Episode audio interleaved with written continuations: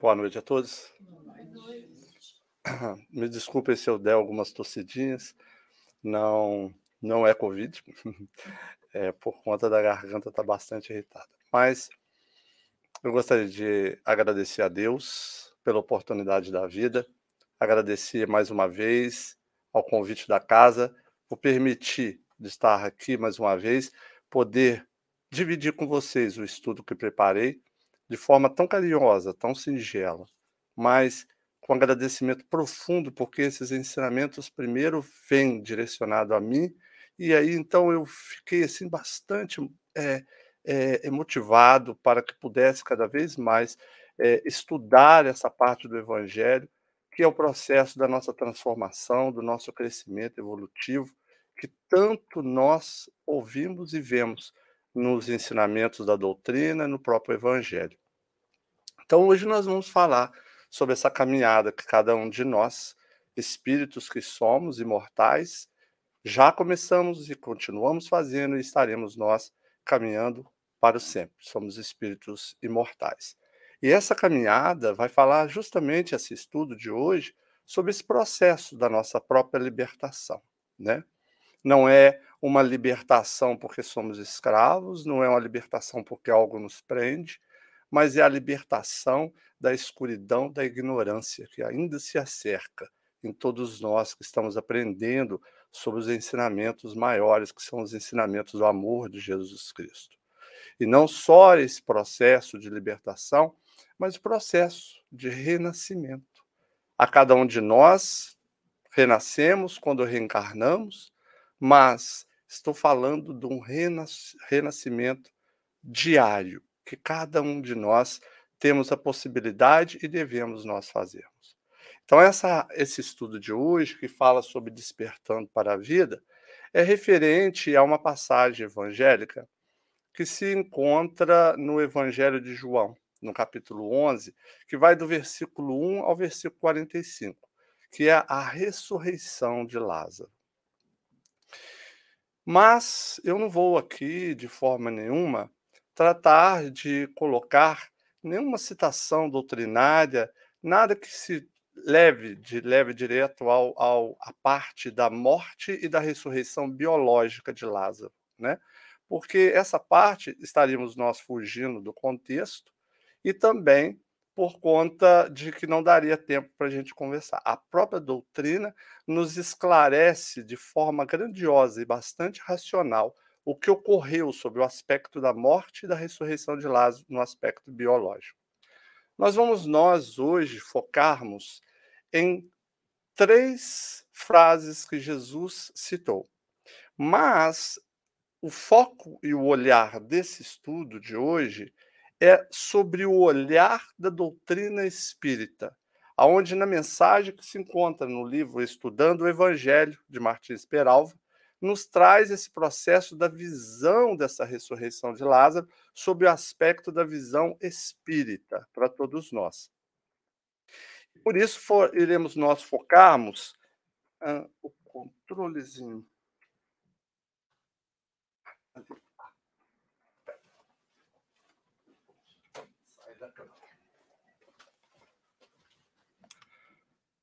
Sobre essas três frases. Tirai a pedra, Lázaro sai para fora e desatai-o e deixai-o ir.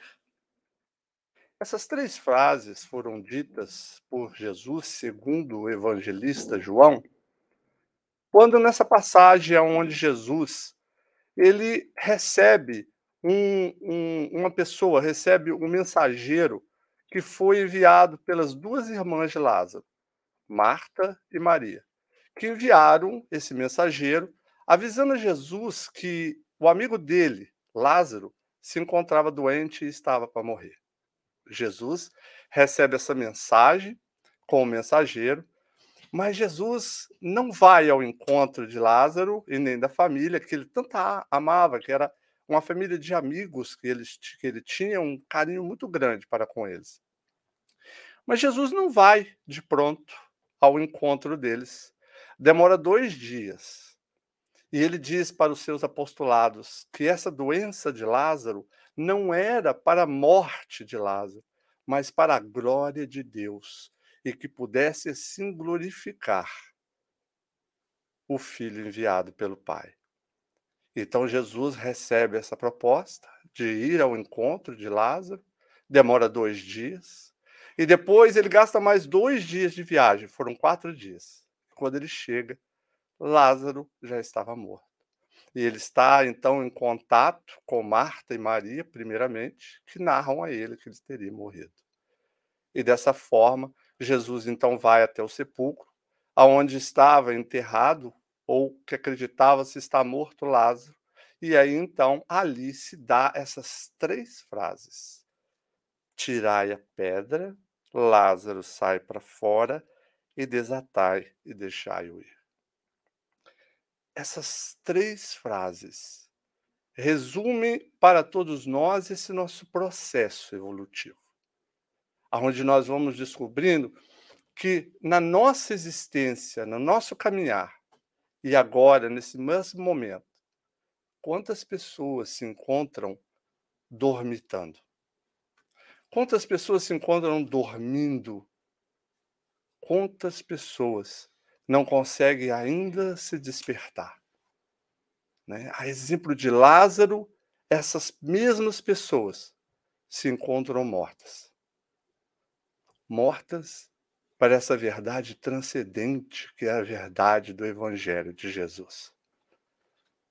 Que bom e gracioso que o Pai nos oferece a oportunidade divina para que nós possamos adentrar a experiência carnal novamente.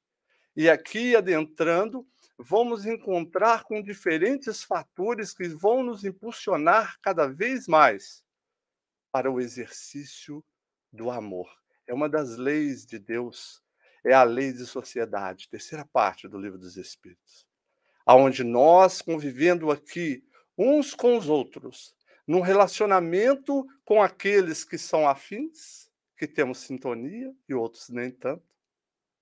Nós iremos de forma que Deus nos impõe a encarnação para relacionarmos com as pessoas que muitas delas vêm ao nosso encontro, mas tem outras que vêm de encontro a nós.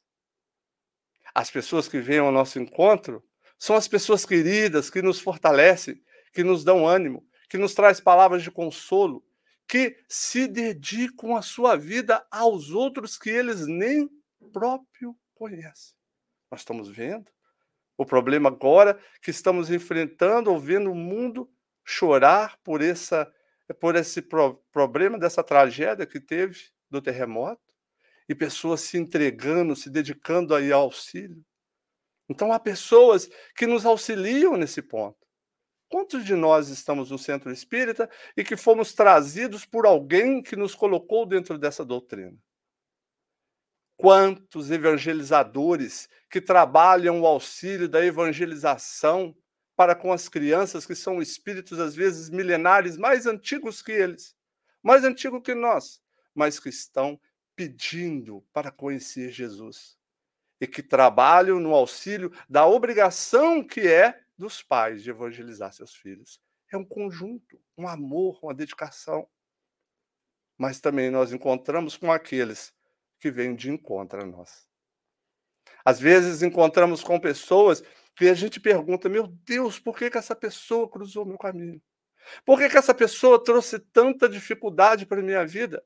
Por que, que essas pessoas nos trouxeram tanto problema e que insistem em cruzar e continuar no meu caminho?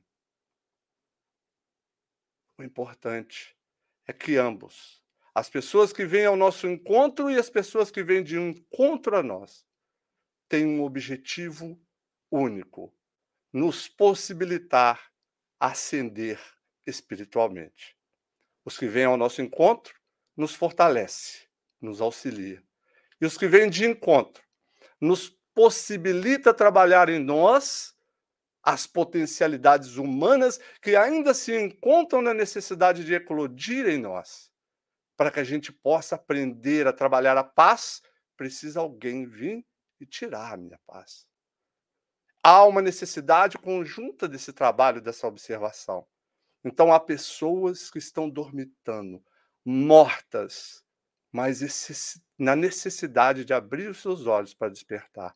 Porque na nossa vida contínua, esta vida que não tem como parar, uma vez que fomos criados, somos seres imortais, aos estágios que a gente vai fazendo na reencarnação, com o objetivo único de despertar a alma do ser para as maravilhas que é a ascensão espiritual. Não dá para dormitar num dia e acordar no outro já espírito puro. Não tem jeito. Não dá para a gente se levantar de uma cova escura da ignorância no dia seguinte acordar no santuário do conhecimento. Há uma necessidade de um progresso, de um trabalho edificante, não a conquista, porque na natureza nada está salto. A gente, para colher um fruto, nós temos que ver todo o trabalho do plantio até que a árvore possa dar fruto. Na natureza a gente vê isso. Por que será diferente nas nossas vidas, no nosso progresso? Não tem como. É por isso que Martins Peralva nos traz essa fase para a gente refletir.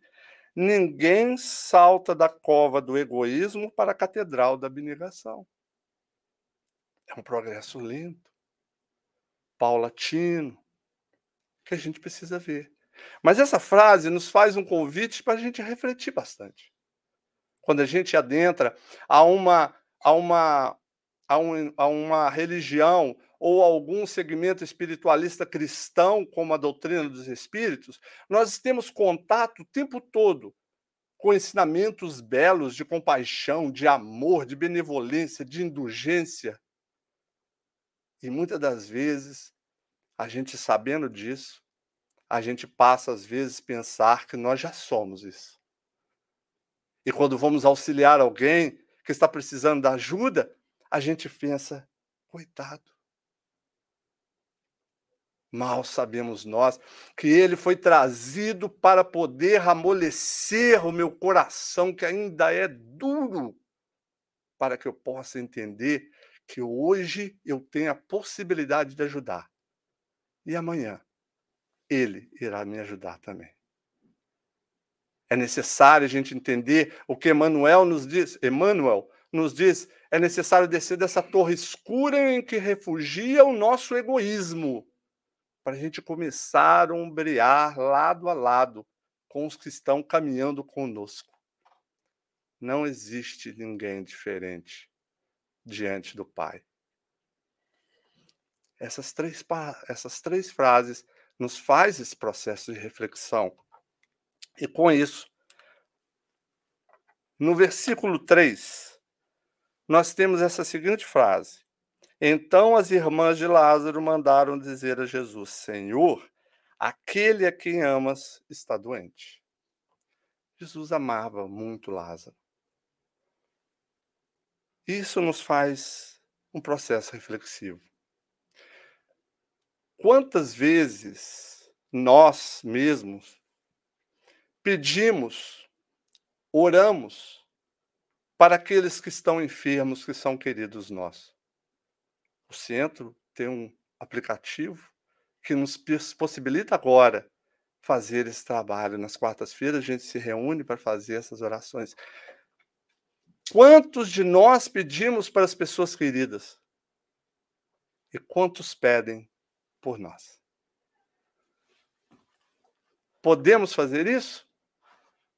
Nós podemos e devemos. Questão 666 do Livro dos Espíritos aonde possibilita a cada um de nós entendermos que nunca, nunca estamos sós. Tem sempre alguém rogando por nós. E da mesma forma, quando às vezes as pessoas se encontram nos hospitais achando que estão solitários, estão envolvidos com amigos espirituais que as orações, os pedidos permitiram que ele pudesse ali estar. Mas olha que fantástico. As duas irmãs, Marta e Maria, enviaram esse mensageiro. O mensageiro foi até Jesus. Jesus foi logo de pronto?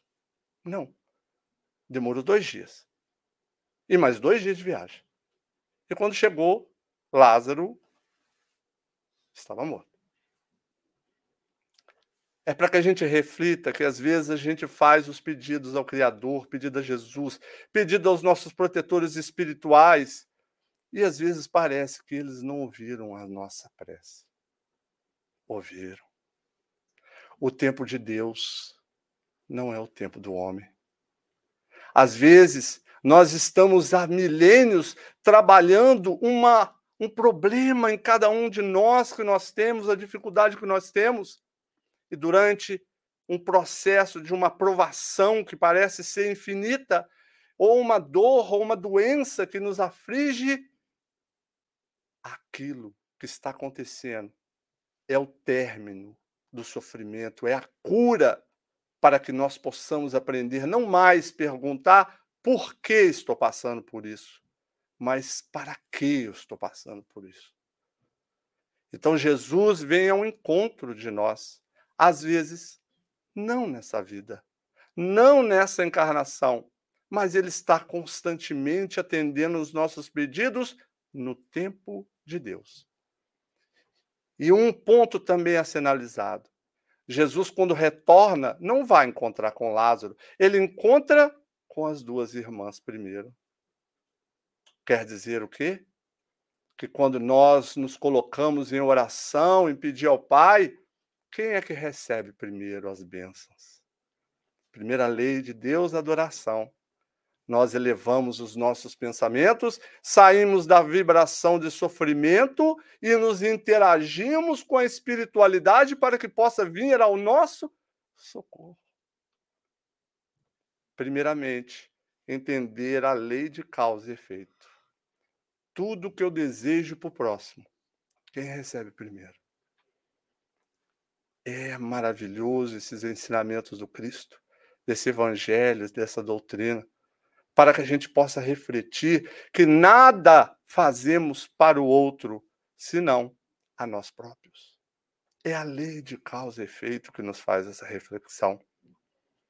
Dessa forma, começamos a palestra falando das três frases.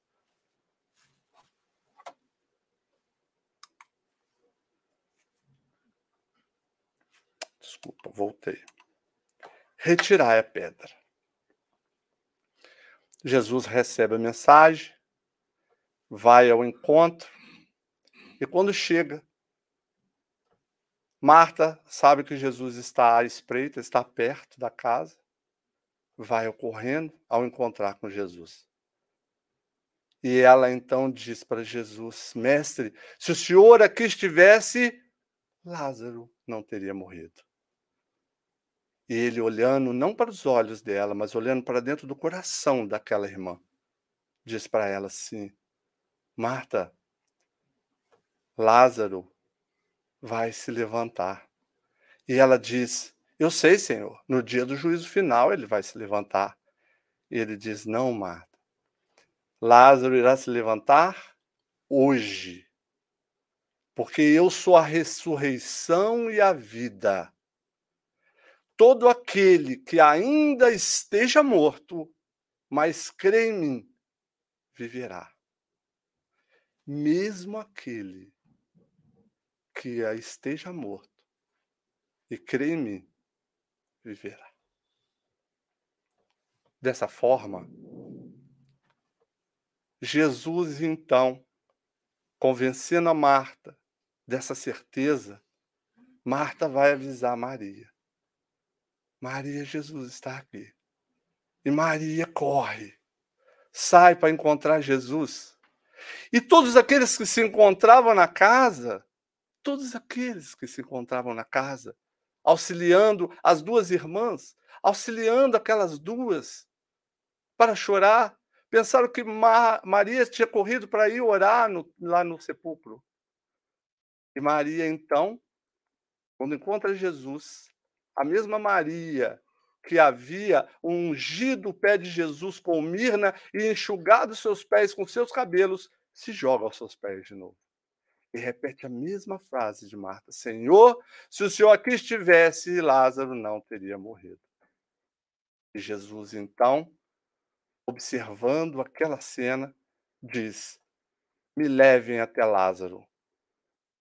E todos aqueles que estavam na casa junto seguiram, porque estavam vendo ali o jovem Galileu, o filho do carpinteiro José e o filho de Maria, e que já havia o seu nome começado a ser falado de tamanha grandeza dos seus prosélitos, ele curava, ele limpava chagas dos corpos daqueles que estavam enfermos, ele curava cegueira de nascença, ele curava as pessoas que estavam lunáticas.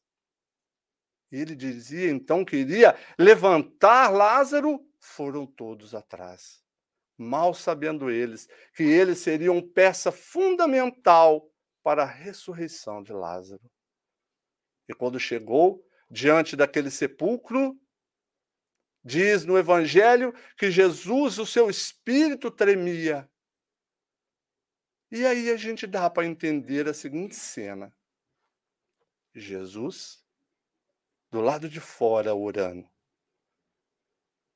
do lado de Deus, do lado de dentro, no sepulcro, Lázaro. Do lado de dentro, a sombra, do lado de fora, a luz.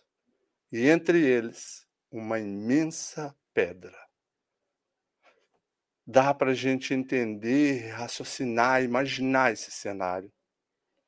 Eram duas realidades distintas, duas realidades diferentes, antagônicas. Porque do lado de dentro, Lázaro não enxergava, não tinha olhos para ver, não tinha ouvidos para ouvir porque uma imensa pedra não permitia que Jesus acessasse ele. Embora Jesus estava com ele, mas ele não conseguia ouvir Jesus. Do lado de dentro, a morte. Do lado de fora, o caminho, a verdade e a vida. Um caminho que nos leva à paz, o amor que nos leva numa vida abundante. A verdade. A verdade que nos livra da escuridão, da ignorância. E a oferta que ele faz a todos nós, todos nós, uma vida, não viver por viver, mas uma vida em abundância. E ele diz: retira a pedra. Retira a pedra. E Marta intervém e o adverte: Não, senhor. Lázaro já fede, já cheira mal, já está apodrecendo. Quatro dias que ele está aí. Quantas vezes a gente usa o julgamento para com as pessoas? Quantas vezes a gente julga o outro? Na vida nossa, nós vemos agora constantemente com a internet filhos que são capazes de matar seus pais, pais que são capazes de matar seus filhos em ter. Há pessoas que usam de uma, de uma maldade tão grande que não dá para a gente imaginar que um ser racional seja capaz de fazer isso. E às vezes vemos no noticiário que essa pessoa foi presa. E aí a gente pensa, ah, pena de morte, no mínimo. Prisão perpétua, isso não, isso não é nada. Ele tem que sofrer. Quantas vezes nós pensamos isso? Quantas vezes nós julgamos as pessoas sem o um mínimo de conhecimento sobre sua história, sem o um mínimo de conhecimento sobre o que ele já passou. Não defendendo o mal, porque o mal a gente tem que sempre julgar o ato. Isso a gente tem que ter para ter os parâmetros. Mas o ser, a gente não pode usar de querer legislar as leis, condenar e tentar fazer com as próprias mãos a condenação daquele outro. Aquele ser que parece que está apodrecido, que está cheirando mal.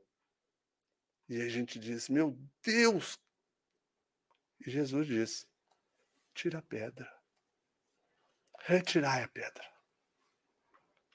Em outras palavras, retirai os entulhos mentais que impedem esse ser de enxergar a transcendência da vida em abundância oferecida pelo Evangelho a cada um de nós.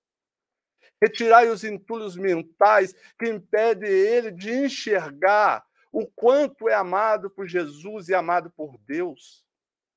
Porque ele só se foca no presente, no agora, no seu objetivo pequeno. Ele foca no seu umbigo. Retirai os entulhos mentais, como a inveja. Quantas vezes a inveja traz tanta destruição?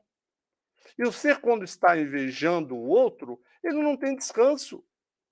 Ele não consegue descansar, ele o tempo todo vai encontrar alguém que está diante dele no sistema do crescimento horizontal que a vida nos oferece aqui no mundo material. Ele então se entrega a essa cobiça e esquece de viver para si próprio.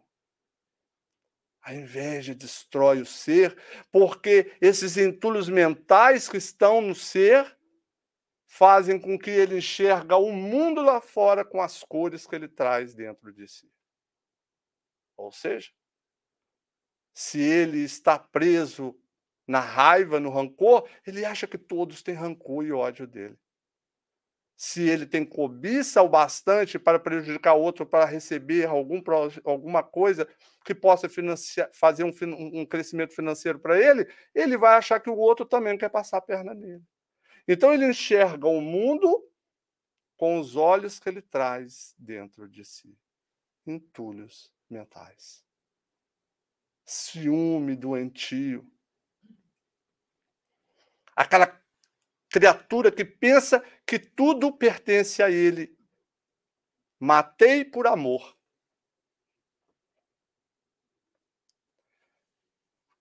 Os bens materiais, a minha casa, o meu cachorro, a minha esposa, o meu, o meu, tudo que eu digo que é meu não é meu.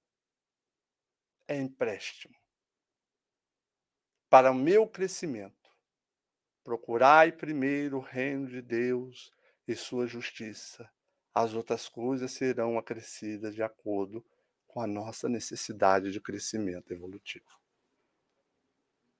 É o objetivo desse trabalho. E Jesus, então, usou daqueles homens para retirar a pedra, para que Lázaro pudesse ter ouvidos para ouvir e pudesse ter olhos para enxergar. Usou dos amigos espirituais. Tem uma mensagem de Emmanuel que nos faz. Aliás, desculpa, essa mensagem está no livro. Está no livro de Martins Peralta. Estou com duas garrafas d'água aqui, agora não sei qual é essa daqui.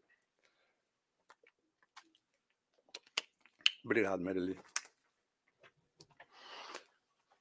Essa mensagem de Martins Peralva nos diz: quando estamos mortos para a verdade, Insensibilizados diante do esplendor da imortalidade gloriosa, a palavra do Mestre Jesus não consegue ecoar em nosso universo íntimo. Sendo imprescindível, como ocorreu com Lázaro, que outras mãos nos ajudem. Mãos que podem vir do plano espiritual através de livros psicografados, que nos edificam, que nos esclarece, ou com convívio com pessoas nobres que se esforçam no bem. Obrigado por vocês fazerem parte da minha vida. São companheiros incumbidos por Jesus, como Emmanuel, André Luiz, Bezerra de Menezes e tantos outros que nos auxiliam a nossa educação. Tantos livros, né? Um livro bem lido, um livro bem estudado, um livro meditado nas suas páginas, nos seus capítulos, é uma verdadeira chave que nos possibilita abrir a porta, nos libertarmos da escuridão da ignorância. Essa escuridão, que é esse sepulcro que nós ficamos imersos, inseridos nele durante milênios.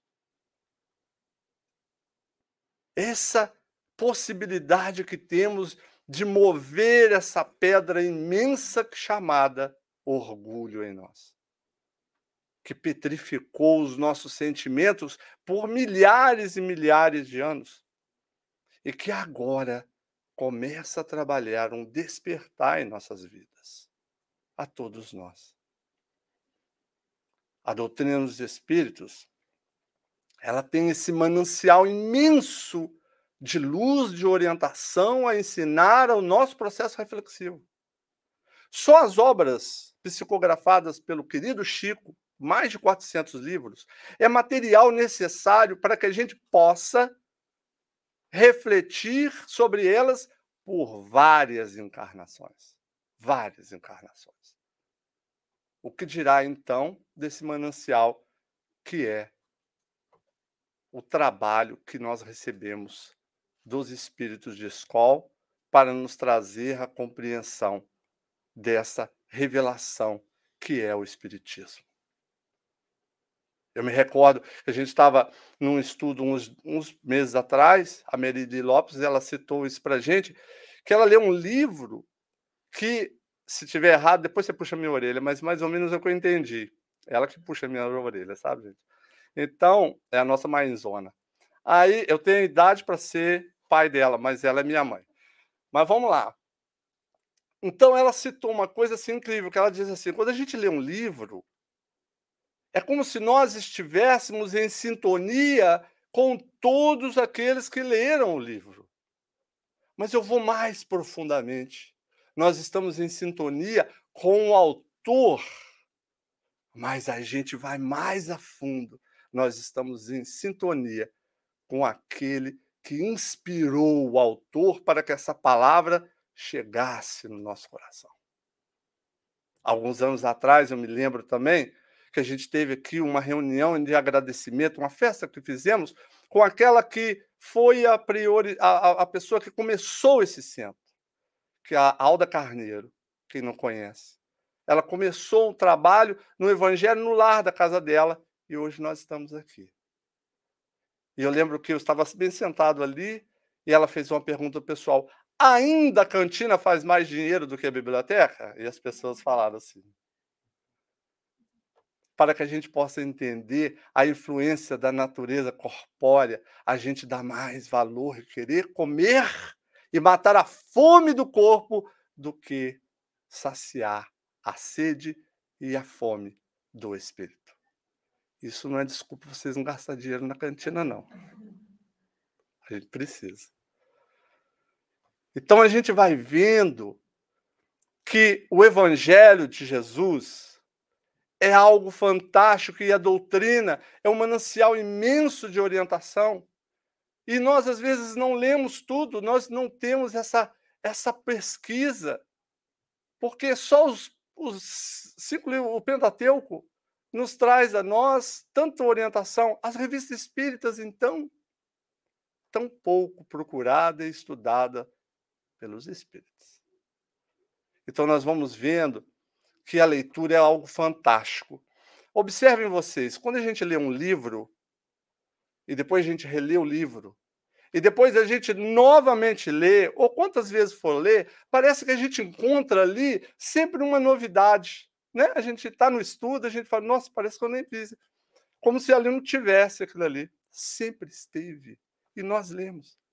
A diferença que é que o livro nos traz uma magia ele nos proporciona acompanhar o progresso evolutivo do leitor. Ou seja, cada vez que a gente lê o livro, nós estamos mais evoluídos. E aí, resultado. Outro dia teve uma palestra aqui do Frederico Pifano, Fred, ele falou sobre isso, que a gente quando vai beber uma água no rio e depois retorna, a água não é a mesma. Como também o que foi tomar a água não é porque ele progrediu. Assim acontece. É para que a gente entenda que o entendimento, imaginamos nós do Evangelho, o Evangelho de 2023 anos atrás, ele é o mesmo Evangelho de hoje? É. E o que diferenciou? Que nós progredimos e temos a doutrina para nos orientar e nos ensinar. Essa é a proposta de procurar o conhecimento para a gente se esquivar cada vez mais da escuridão, da ignorância, né? Desculpa.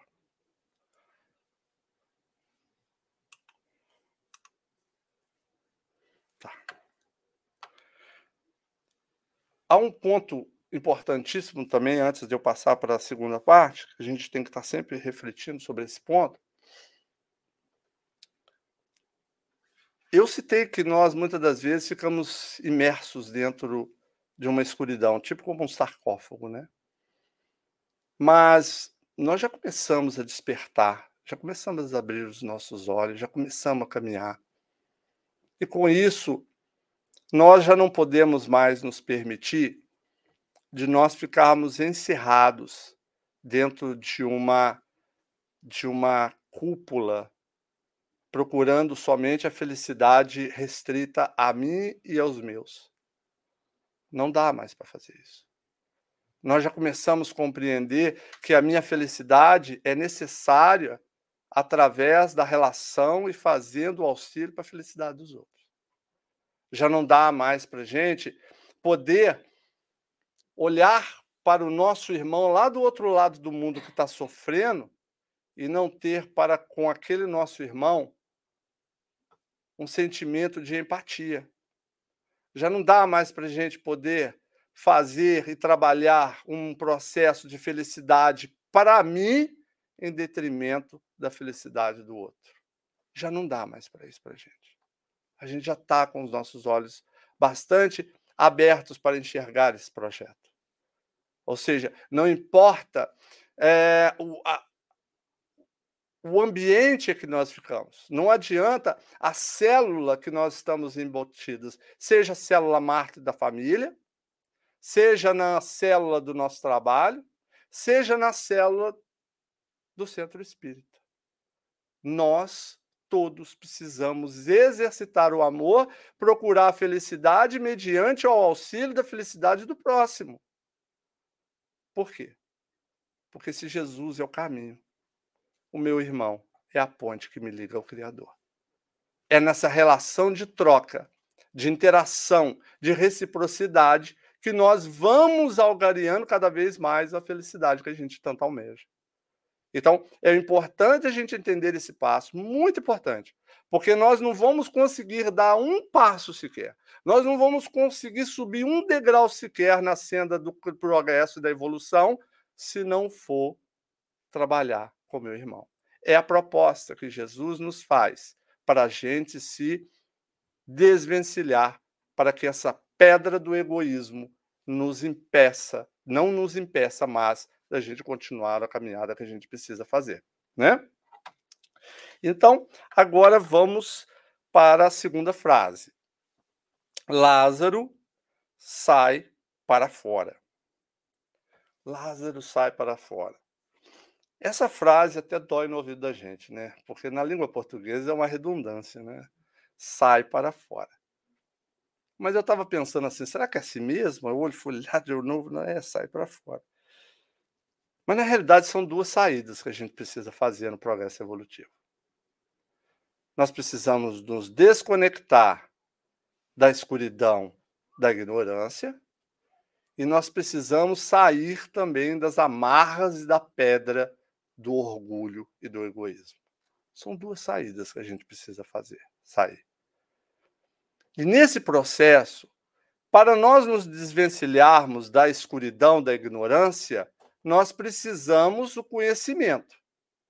E para desvencilhar do orgulho e do egoísmo, nós temos que aprender a servir, a trabalhar junto ao Pai, junto a Jesus. Servir. Ah, mas eu sempre quis servir a Jesus. Eu jogo na loteria toda semana para me ganhar bastante dinheiro. Eu vou montar um orfanato, eu vou montar. Mentira. Mentira.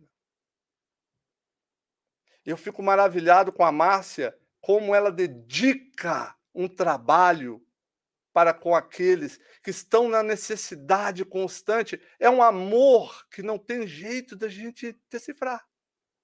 E a gente fala às vezes que não acredita em anjos. É esse trabalho edificante que a gente tem que estar vivendo. Servir ao próximo. Não nos falta oportunidade. Não nos falta. E aí nós temos essa mensagem que está no livro Urgência por Emmanuel, psicografado por Francisco Cândido Xavier. Eu tirei um trecho dessa mensagem, chama Alguma Coisa. Quando observares o incêndio lavrando na vizinhança, não é preciso te candidatos ao título de herói, procurando as tarefas de integral remoção do perigo. Faça alguma coisa para que o fogo se reduza ou se extingua, e terás agido com a fraternidade no coração. Se a penúria visita a paisagem social em que respiras, não é necessário que te convertas em salvador apressado. Traze a quem sofre alguma gota de remédio ou a côndea de pão que te sobra à mesa, farta, e terás cumprido o dever da solidariedade humana. Faça alguma coisa. Trabalhe. Sirva. Aí nós vamos entendendo que Deus não escolhe os capacitados, mas ele capacita cada um de nós que nos colocamos na disposição de servir. Observe que Jesus utilizou aqueles homens para mover a pedra. Ele não perguntou a eles se eles eram judeus ou se eles eram romanos. Ele não perguntou se eles, entre eles ali havia um rabi ou se eles eram simplesmente agricultores, pescadores. Ele não perguntou se tinha ali algum senhor ou se era escravo. Mas ele agraciou a cada um deles com a oportunidade de servir, de ser útil, de trabalhar, de auxiliar junto ao trabalho dele, junto a ele. Aí nós vamos entender a questão da necessidade principal, que é a humildade que a gente precisa de ver. Jesus lavou os pés dos seus discípulos. Jesus lavou os pés dos discípulos. Cada um de nós temos possibilidades a mil para servir. Aqui na casa espírita tem tantos trabalhos que a gente vai fazer, né? Às vezes eu olho a Amélia de longe, eu saio meio de coisa, vai me arrumar trabalho para mim. A só e Marco, hum, palestra, mais alguma outra coisa. Oportunidade de trabalho. Mas a maior e melhor oportunidade de trabalho que essa casa tem para todos nós. É um trabalho fantástico, principalmente para quem está na necessidade de começar a trabalhar na reunião mediúnica e para aqueles que já estão na reunião mediúnica. Antes de dar passividade aos espíritos de luz, dá passividade ao espírito da vassoura, ao espírito do vecchio, do index, porque é nesse momento que nós estamos, só nós aqui na casa, refletindo, analisando a proposta de Jesus a todos nós. Humildade. Não é o trabalho, é a humildade que a gente precisa trabalhar em cada um de nós, né? Bom, desculpa que eu falo muito.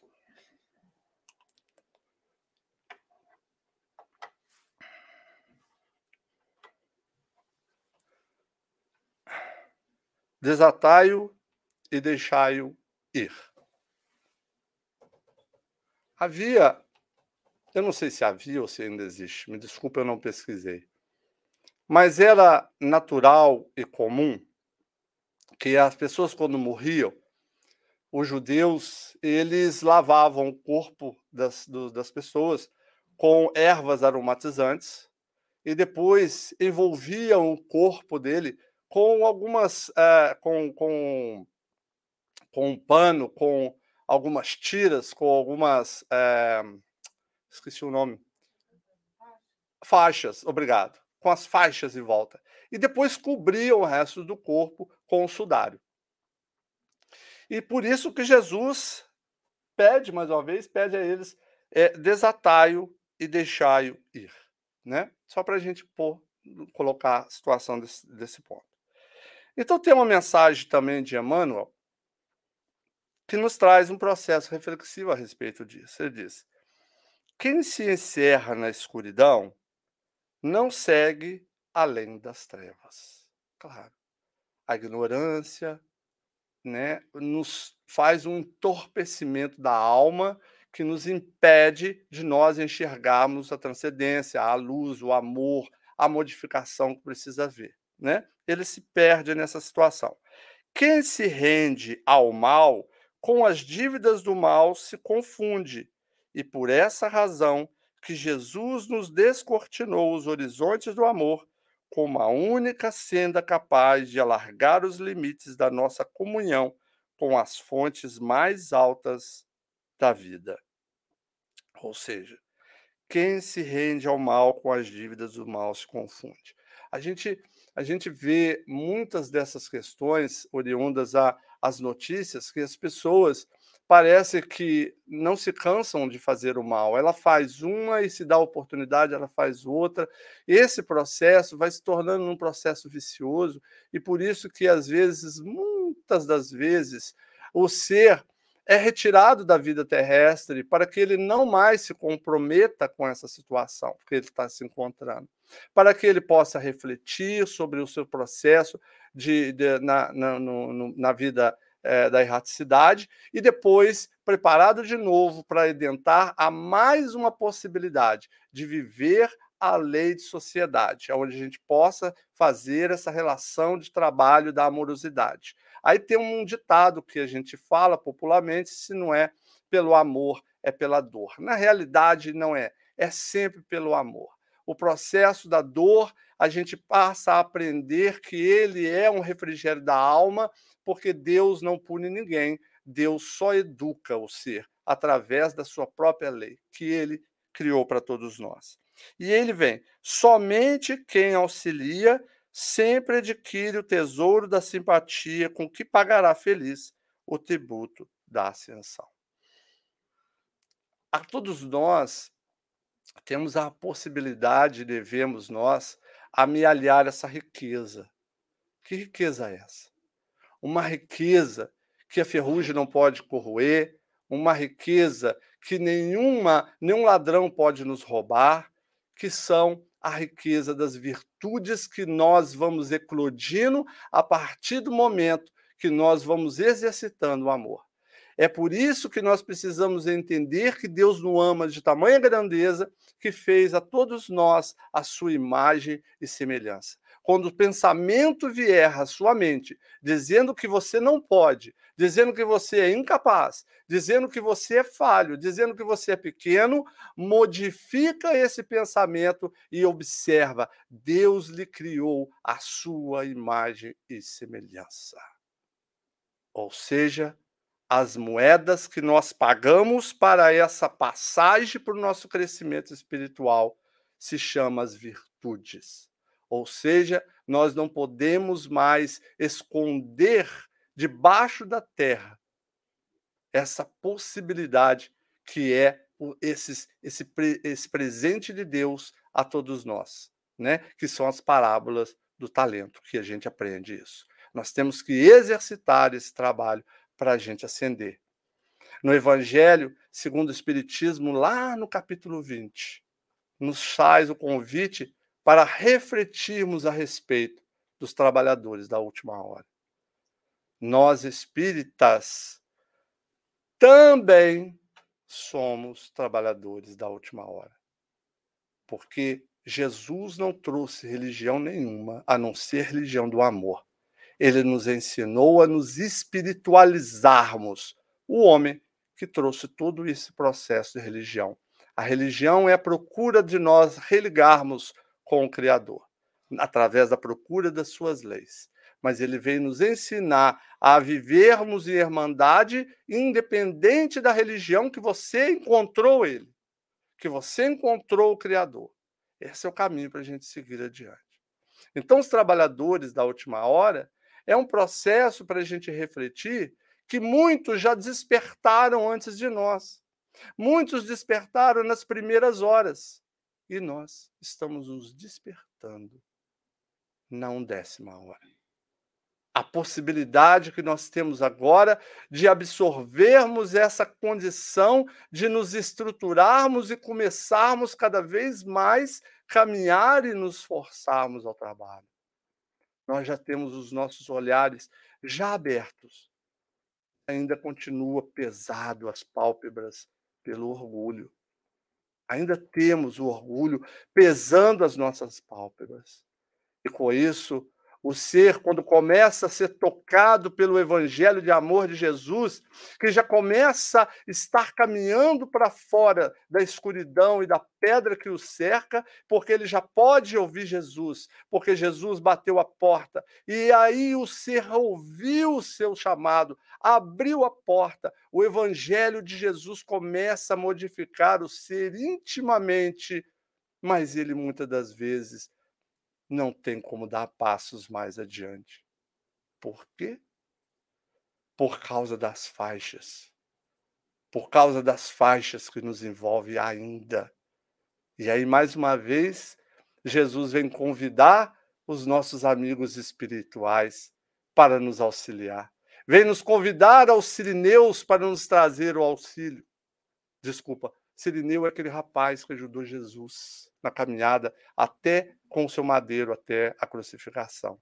Porque Jesus estava cansado, sofrido, com seu corpo fraco, de tantas chibatadas, de tantos maltratos que a nossa cupidez e a nossa ignorância fez a ele. E esses sirineus que vêm ao nosso auxílio, vêm nos intuir, nos inspirar para que a gente possa compreender que nós já começamos a nos despertar, que os nossos olhos já começam a abrir. Mas o que nos impede de dar passos mais adiante? São as faixas. A faixa do medo, medo de errar de novo a insistência que a gente tem de olhar para trás o tempo todo e ver os nossos erros, os nossos desânimos. E olha que não falta espírito para poder nos falar sobre isso, nos fazer relembrar dos nossos equívocos, dos nossos erros. Você já viram uma pessoa quando quer se livrar de um vício qualquer? Ele tem medo de cair de novo. Alcoólatras anônimos, evitem a primeira dose. A pessoa está 30 anos sem beber, mas se ele beber uma dose, ele começa tudo de novo. Os 30 anos vão passar despercebidos para ele. Então, esse medo, medo de atender e servir, ainda nos culpamos porque nos deixamos a sociedade que não nos perdoa nos colocar no sentimento de perda, de falência, medo de caminhar mais adiante, a outra faixa da angústia, a angústia que nós ficamos tentando trabalhar esse processo de transformação e vendo ao nosso derredor pessoas que não compreendem isso. E o pior das faixas, o remorso. O remorso é uma culpa tóxica que começa a remoer a cada um de nós intimamente e nos impedindo de nós enxergarmos diante de nós o amor de Deus que nos proporcionou a possibilidade de restaurar a nossa própria vida. O remorso vai comoendo os outros, a pessoa por dentro. No umbral estão cheios de pessoas sofrendo de remorso. Quando eu falo umbral, não é um local circunscrito, é no umbral dos nossos corações. Quantos estão no remorso? Mas como fazer então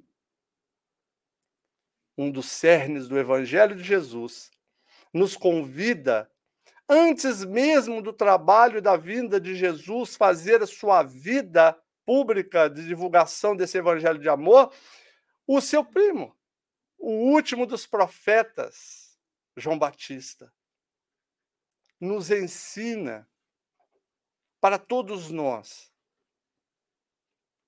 Nós precisamos, antes de mais nada, acordarmos para esse evangelho, aonde nós temos que não ter remorso, mas nós precisamos abrandar os nossos corações para que a gente possa entender que o reino de Deus está próximo de cada um de nós. Ou seja, nós já estamos muito próximos. Jesus já está tocando o coração de cada um de nós. E aí nós vamos entender que todo o trabalho que ele fez para com Lázaro, que foi a ressurreição dele, Lázaro voltou a morrer. Seu corpo morreu de novo. Mas Jesus nos convida ao arrependimento, não remorso. Arrepender é continuar na caminhada, é entender que eu ainda sou um espírito em evolução e sou um espírito inferior.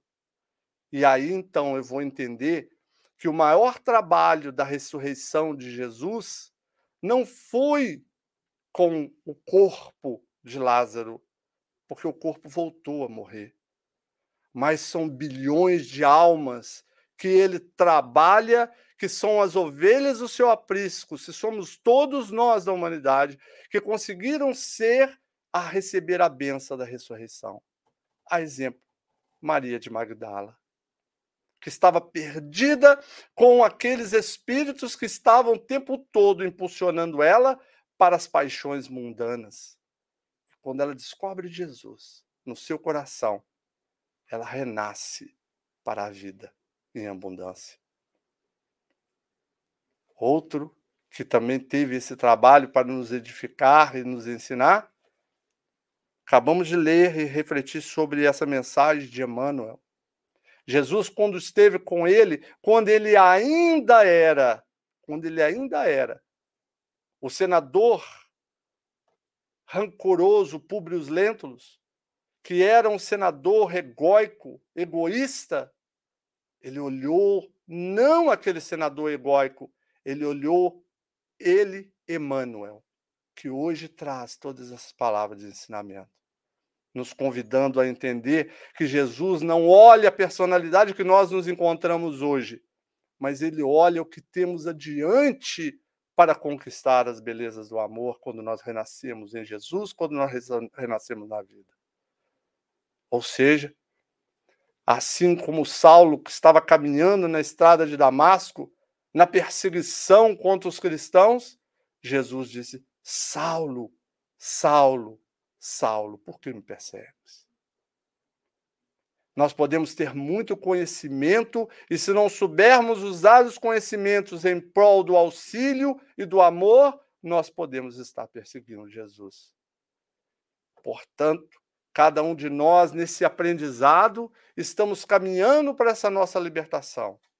E no futuro bem próximo, nós poderemos repetir a mesma frase que o apóstolo do Gentil nos ensinou. Agora não sou mais eu que vivo, não sou eu mais que caminho sozinho, mas é o Cristo que vive em meus pensamentos, que vive em minhas ações, porque eu agora renasci para a vida. Muita paz a todos.